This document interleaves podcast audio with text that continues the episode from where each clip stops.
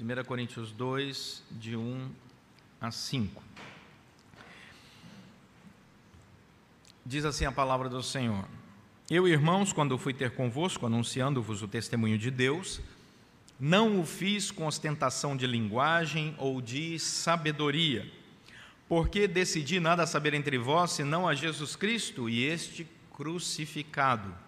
E foi em fraqueza, temor e grande tremor que eu estive entre vós. A minha palavra e a minha pregação não consistiram em linguagem persuasiva de sabedoria, mas em demonstração do Espírito e de poder, para que a vossa fé não se apoiasse em sabedoria humana, e sim no poder de Deus. Amém. A editora Vida Nova lançou recentemente esse livro, um livro muito bom, mais de 300 páginas, do Kevin Van Hooser, Discipulado para a Glória de Deus. E o Kevin Van Hooser é conhecido pela capacidade que ele tem de fazer uma leitura filosófica, antropológica, sociológica do momento em que vivemos e trazer isso para a leitura sobre os óculos da Escritura Sagrada. Ele, depois de ter passado aqui nesse livro sobre o novo Deus chamado amor, e a gente já até comentou isso em outros sermões aqui, com base em outros autores, um, o Kevin Van Hooser chama a atenção nesse livro para o Deus do bem-estar. E ele começa falando sobre o, o Deus do bem-estar, que é um Deus sutil que nós enfrentamos hoje em dia quando nós, sem perceber, deificamos o nosso bem-estar. Colocamos o nosso bem-estar como se ele fosse um Deus a ser adorado. Eu preciso estar bem, eu preciso viver bem, eu preciso me sentir bem. E o Kevin Van Hooser traz algumas histórias bastante interessantes. Por exemplo, ele diz que o primeiro grande escritor a falar sobre isso, que fundou até uma revista ah, em 1950. O nome dele é Jerome Rodale. E ele, em 1950, já começava a falar sobre isso e a escrever sobre isso e começava a ser lido sobre isso. Ele disse assim: Eu quero viver até ah, os 100 anos de idade. Eu decidi cuidar da minha alimentação e cuidar da minha vida, e eu vou viver até os 100 anos de idade. Segundos depois, ele teve um ataque cardíaco e morreu. E o Van Rosa diz assim: quem é o ser humano capaz de dizer que a partir da sua alimentação, dos seus exercícios físicos, do seu bem-estar, vai chegar até determinada idade? O Van Hooser já dá uma nota logo de cara. Eu não sou contra cuidar da saúde, ele diz. eu não sou contra exercícios, eu não sou contra alimentação saudável. Ele já, ele já anuncia isso logo aqui, né? Pelo contrário. O problema é quando você faz do bem-estar um Deus. E ele chama a atenção para, por exemplo, a origem da palavra dieta na língua grega. E vocês sabem que eu sou meio apaixonado em grego e hebraico. Né? Ele diz, por exemplo, que a origem da palavra grega, diaiastan, significa uma maneira de viver. E quando o grego usava essa palavra, significava que ele iria admitir, como se fosse uma doutrina, os métodos específicos que ele obedeceria para viver. Daí vem o sentido da palavra dieta. E ele diz: o problema desse bem-estar, quando ele é entronizado, é que nós não percebemos que antes as pessoas iam aos médicos para cuidar de enfermidades. Ele só ia no médico quando ele não estava bem. Né? Estava com dor em algum lugar, estava passando mal, ele ia ao médico. Ele diz: Mas a nossa sociedade mudou isso de tal forma que, pelo bem-estar, as pessoas começam a ir e chegam no médico e o médico diz assim: qual é o seu problema? Diz: não, eu quero viver melhor, eu quero bem-estar. Ele diz, e aí a pessoa começa a ultrapassar barreiras que a própria Escritura diz que nós devemos, não devemos ultrapassar. E novamente vem um aviso dele: não tem nada errado fazer isso, errado é transformar isso numa deidade. É pensar que a nossa felicidade vem de um corpo bem malhado, né, de uma alimentação saudável, e que a partir daí nós alcançaremos esse supremo bem-estar. Tese de ah, Van Hooser, para terminar, esqueceu-se do shalom de Deus. Esqueceu-se do shalom de Deus, a paz que invade todo o nosso ser. E a sociedade começa a achar que pode encontrar o seu shalom pela comida, pelos exercícios, pela situação financeira, pelo status, deixando Deus de lado, de lado, de lado. É só você olhar quantas pessoas, e aí agora a nota não é do Van Hooser, é minha, do pastor Leonardo, quantas pessoas estão deixando de louvar e adorar a Deus no dia do Senhor, na humanidade inteira, porque criaram uma agenda para o seu novo Deus, o bem-estar, e admitem na sua agenda qualquer coisa que possa lhe fazer bem fisicamente, ao invés de, em primeiro lugar, buscar o reino de Deus e a sua justiça. E o mundo é sagaz, e os crentes não percebem. A maioria dos grandes eventos esportivos acontece no domingo. Interessante, né? E aí nós descobrimos que Paulo escreve desvalorizando aquilo que Corinto valorizava. A cidade de Corinto é uma cidade grega. A cidade de Corinto é uma cidade caracterizada por três coisas: dinheiro, idolatria com sexualidade misturada, por causa dos templos a Afrodite, Apolo, Hermes, e nós já falamos disso aqui, não é? porque era característica da cidade de Corinto, a riqueza, por estar entre dois portos que prestavam, davam, pagavam impostos para essa cidade, era uma cidade que tinha dezenas de templos a deuses, aonde a sexualidade era usada como forma de adoração. E a terceira grande característica que nós ainda não comentamos nos sermões anteriores, ao falarmos sobre a cidade de Corinto, é que, por ser Corinto uma cidade dentro da cultura grega, sabedoria era tudo para eles. Então você tem um grupo que se preocupa com finanças, você tem um grupo que se entrega à sexualidade, mas você também tem um grupo que era um grupo que supervalorizava a sabedoria, supervalorizava o conhecimento, achava que o conhecimento daria à pessoa liberdade. Os gnósticos e os pré-gnósticos, né, uma linha de raciocínio dessa, nessa vertente religiosa da época, dizia isso: pelo conhecimento você será salvo. Conhece-te a ti mesmo e você vai ser salvo. Descubra, né? Alguns dizem assim, né? A centelha divina dentro de você e você será salvo. E aí as pessoas entravam por essa linha, grandes filósofos gregos, grandes pensadores gregos, se tinham seus discípulos, e eles seguiam aquela sabedoria como se ela fosse salvar. Aí o apóstolo Paulo escreve: Irmãos, os valores de Cristo são outros. Às vezes o cristão, lembre-se, Paulo está escrevendo para cristãos. Às vezes o cristão cai em armadilhas do mundo de raciocínio, pensamento, valores, visão e começa a não entender por que, que ele, cristão, está sofrendo tanto. Eu vou à igreja, eu oro, eu dou até o dízimo. E eu estou me sentindo cada vez pior. A pergunta é: será que os valores do mundo não estão entrando dentro do seu coração? E Paulo escreve sobre isso. Cuidado, porque às vezes você tem uma agenda de Deus, mas com valores mundanos, seculares sem perceber. Um deles, o Deus do bem-estar.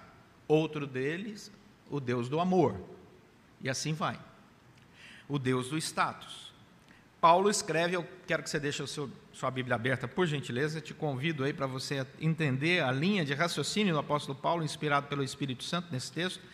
Ele diz: Eu, irmãos, estou escrevendo para crentes, Quando eu fui ter convosco, anunciando o testemunho de Deus, olha o que ele diz: Eu não fiz com ostentação de linguagem ou de sabedoria. Apóstolo Paulo diz que a primeira coisa que ele fez foi desfazer os princípios que eles tinham como valor, a ostentação de linguagem e a sabedoria. Naquela época se valorizava muito a retórica, a arte da retórica. Não é errado valorizar a arte da retórica, errado é crer que ela é que te conduzirá aos lugares que você precisa chegar. E é isso que o apóstolo Paulo diz. Não é errado você buscar sabedoria, errado é buscar a sabedoria como se ela fosse te libertar de todos os seus males e te conduzir aonde você está. Vocês estão entendendo o equilíbrio da Escritura Sagrada? A Bíblia não diz assim, não se preocupe com a sua linguagem, não se preocupe com sabedoria, seja um ignorante no mundo, não é isso que a Bíblia diz. A Bíblia diz, não coloque os seus corações nessas coisas, como se elas fossem trazer paz, alegria, o shalom de Deus para a sua vida. Não coloque. O apóstolo Paulo diz: quando eu fui ter com vocês, eu não usei disso. Eu não usei dessa ostentação. Ele usa a palavra simplicidade, não com ostentação, né? ou seja, com simplicidade. A simplicidade de vocabulário, repleto de palavras que, apesar de serem extremamente valorosas, foram colocadas de tal maneira que qualquer pessoa pudesse entender. Essa é a beleza da Bíblia. A Bíblia é o livro mais sábio do mundo inteiro, mas ele é lido por qualquer cultura, por qualquer pessoa no mundo inteiro há milênios.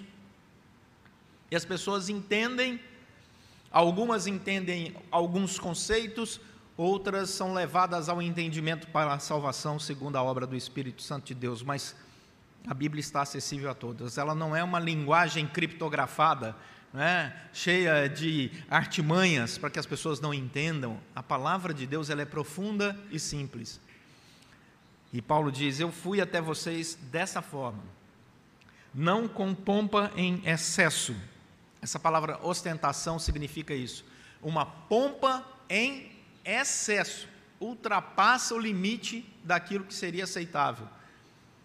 Às vezes as pessoas querem comunicar umas às outras e elas usam palavras para mostrar que sabem e que o outro não sabe o contexto desta palavra. E a intenção não é comunicar, é apenas revelar que eu sei o que vocês não sabem.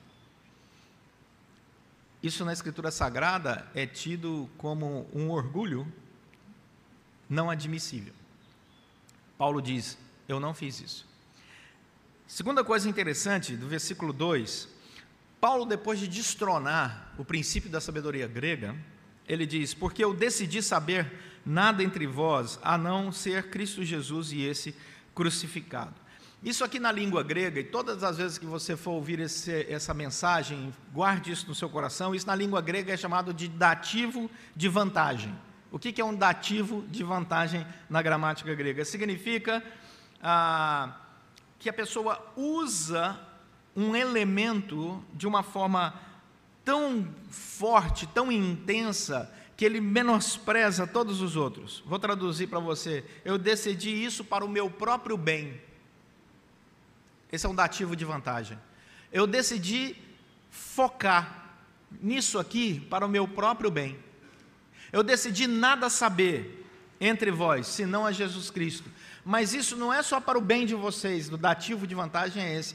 É também para o meu próprio benefício, para que eu não me perca. Deu para entender?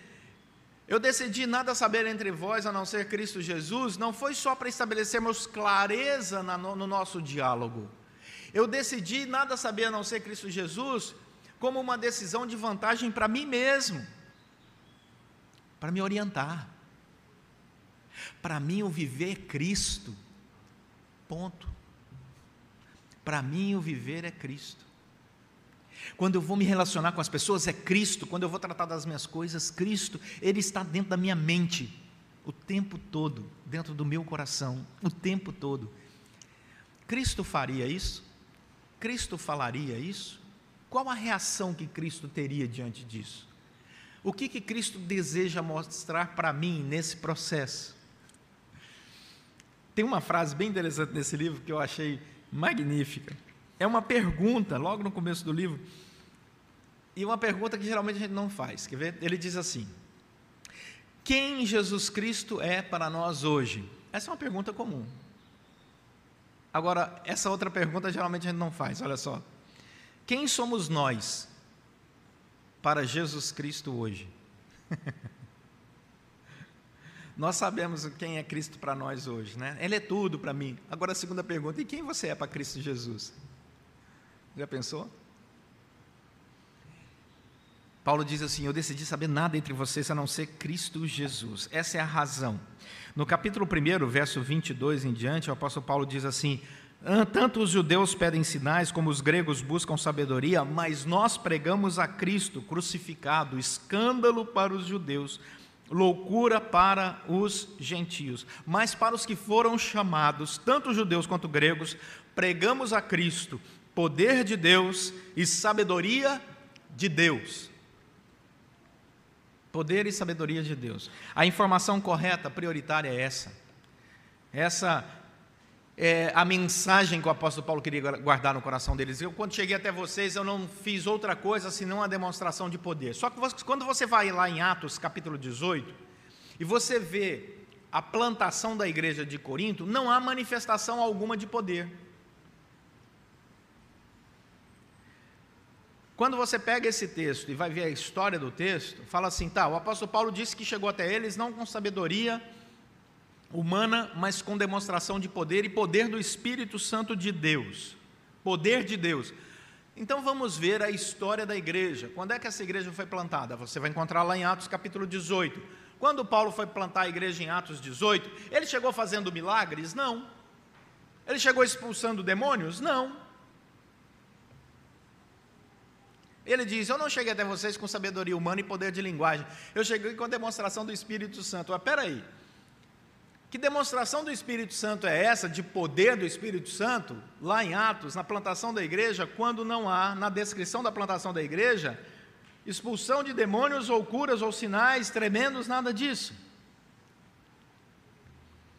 Fica a resposta para você.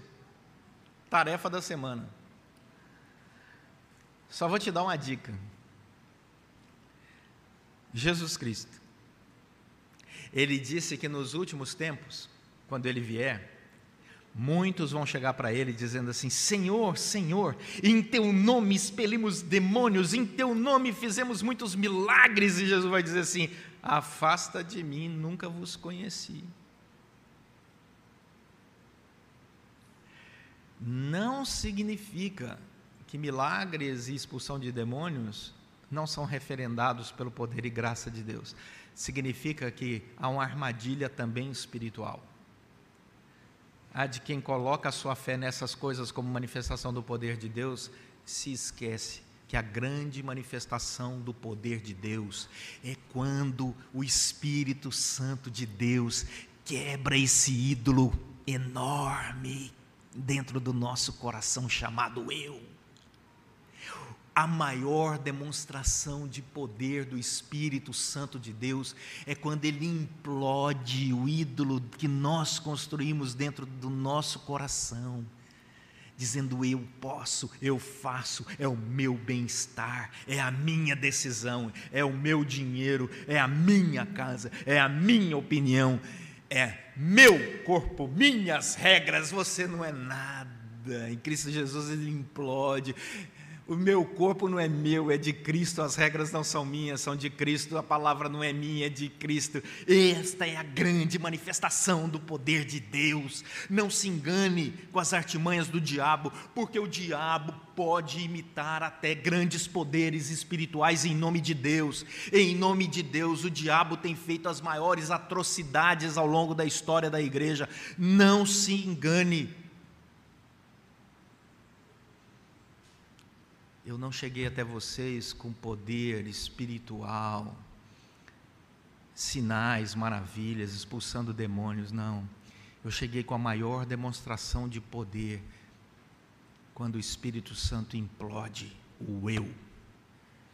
Não sou eu quem vive mais, mas Cristo vive em mim. E o viver que agora tenho, vivo para a glória do Senhor. Versículo 3, então, ele diz: Entenda e respeite os seus limites e saiba do seu potencial. Paulo diz assim: E foi em fraqueza, temor e grande tremor que eu estive entre vós. O mesmo homem que diz: Eu cheguei até vocês com um poder, um poder de Deus, é o mesmo homem que diz: Eu também cheguei até vós com fraqueza, temor e tremor. É o mesmo homem que diz, por exemplo, que ele chegou um momento da sua vida em que desesperou da própria vida. Você encontra Paulo em 2 Coríntios contando da sua depressão. Gente, se Paulo deprimiu, imagina a gente. O apóstolo Paulo disse gente, minha oração não era atendida, Paulo diz em 2 Coríntios: Eu orei três vezes por uma coisa e Deus disse não, não, não. E aí eu aprendi que o poder se aperfeiçoa na fraqueza. Paulo vai escrever sobre isso. Porque quando eu sou fraco, então é que sou forte. Porque aí a gente aprende a depender totalmente de Deus. Você sabe que quando a gente fica enfermo, a enfermidade ela nos ensina muitas coisas. A enfermidade ensina a gente o caminho da humildade. A enfermidade ensina a gente a rever a agenda. A enfermidade ensina a gente a perceber quantas brigas bobas nós tivemos ao longo dos anos com pessoas queridas. A enfermidade, ela nos humilha mas ela nos coloca no lugar certinho. Você se percebe mais uma coisa do que uma pessoa. Né? Mas ao se descobrir uma coisa ao invés de uma pessoa, você descobre a verdadeira pessoa que você verdadeiramente é. O apóstolo Paulo diz assim: a enfermidade fez isso comigo. E eu descobri que quando sou fraco, então que sou forte. E eu entrei até vocês, na presença de vocês, com temor e tremor, que são relações com Deus, mas fraqueza é relação com o próximo. Nós não somos fracos para com Deus. Nós devemos, para com Deus, sermos pessoas com temor e tremor.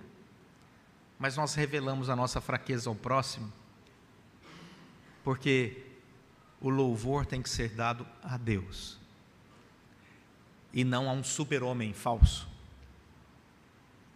E aí ele diz isso, 2 Coríntios capítulo 10, 10, e ele vai falar claramente sobre sua história, 2 Coríntios 10, 10, quando ele diz o seguinte: olha. As cartas com efeito dizem, as pessoas falando sobre Paulo, são graves e fortes, mas a presença pessoal dele é fraca e a palavra dele é desprezível. O apóstolo Paulo diz: Eu já percebi que quando eu estou perto de vocês, o meu sermão não agrada a vocês. Eles estavam dizendo aqui, Paulo, quando você prega, a sua palavra é desprezível. Imagina, alguém dizer que Paulo, quando pregava, a palavra dele era desprezível. Eles falavam assim: quando ele escreve, as cartas são até fortes, mas a palavra dele é desprezível. Ele diz assim: Isso para mim não é coisa que eu leve em consideração, porque o poder é de Deus. Não importa a crítica humana, o poder é de Deus.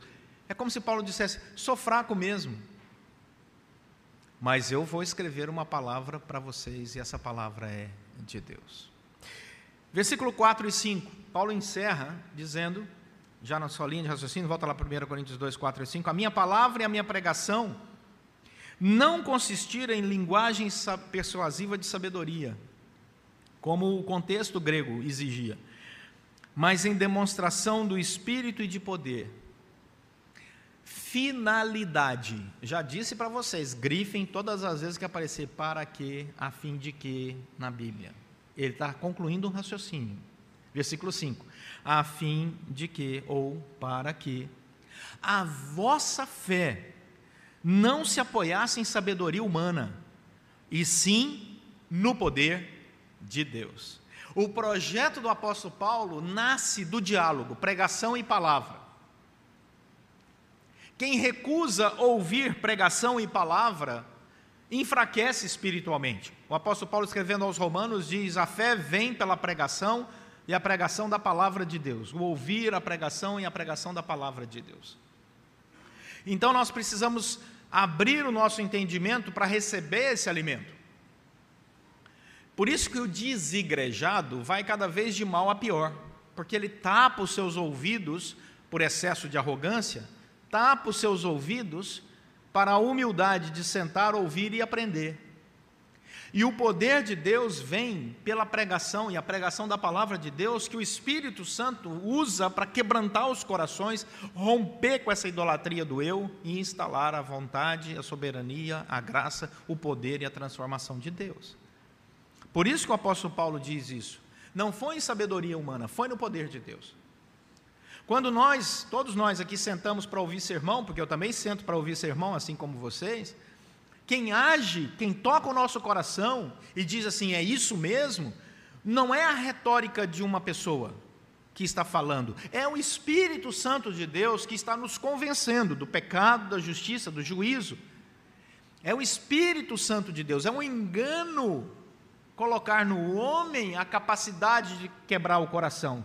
Isso é uma armadilha espiritual, por mais poderoso que o pastor seja é erro. Não deem a pastor a glória que é somente de Deus. Amém? Não deem. Estou falando aqui do púlpito, porque é um engano comum. É um engano comum. Você traz um visitante da igreja e diz assim: Ei, mas se fosse aquele pastorzão lá de tal lugar aqui pregando, esse visitante ia entregar a vida para Jesus. Não, meu querido, pode entregar a vida para Jesus na entrega do boletim ali na porta.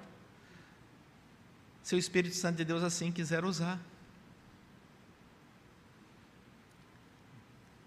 Se tivesse pastor aqui, eu ia dizer uma palavra para eles, mas só tem o Bianchi que é seminarista. Isso não nos descredencia a estudar, estudar, estudar. Conclusão: o que, que a gente leva para casa? Vou voltar aqui ao Van Rose. A gente tem que tomar cuidado com os ídolos que estão sendo construídos sem que percebamos. O ídolo do bem-estar. Não é errado buscar o bem-estar. É errado imaginar que ele pode existir sem Deus, sem o shalom de Deus não é que Deus não haja, fazendo curas, milagres, libertando pessoas cativas de espírito demoníaco.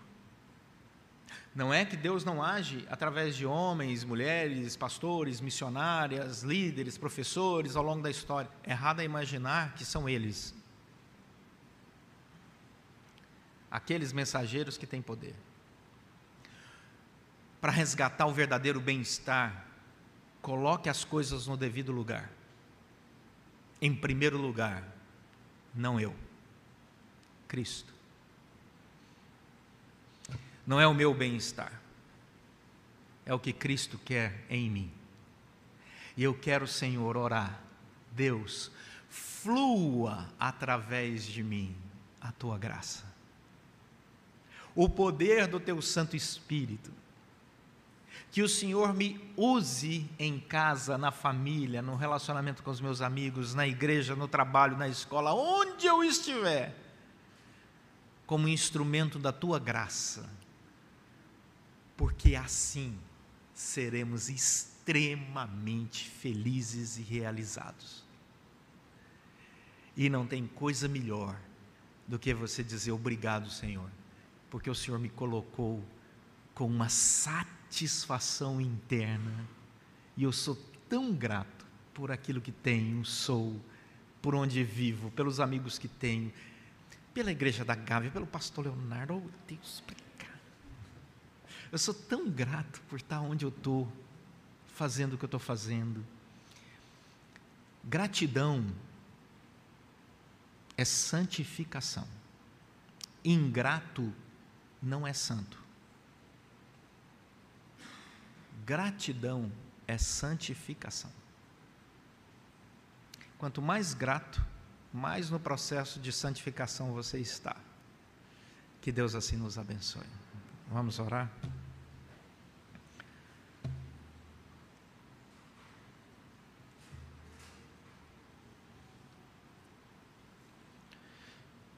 Senhor, nosso Deus e Pai, muito obrigado pela tua palavra, pela tua graça, pela tua misericórdia. Coloca-nos, ó Deus, dia após dia, na centralidade da tua palavra, para que possamos experimentar a alegria, a leveza, as bênçãos do Senhor no fluir da tua graça e no servir ao Senhor em todo lugar e em todo tempo. Oramos pedindo a tua bênção, tua sabedoria e o teu poder sobre cada um de nós, cada família aqui representada, aqueles que nos acompanham na internet, pois o fazemos em nome de Jesus Cristo e para a glória dele. Amém.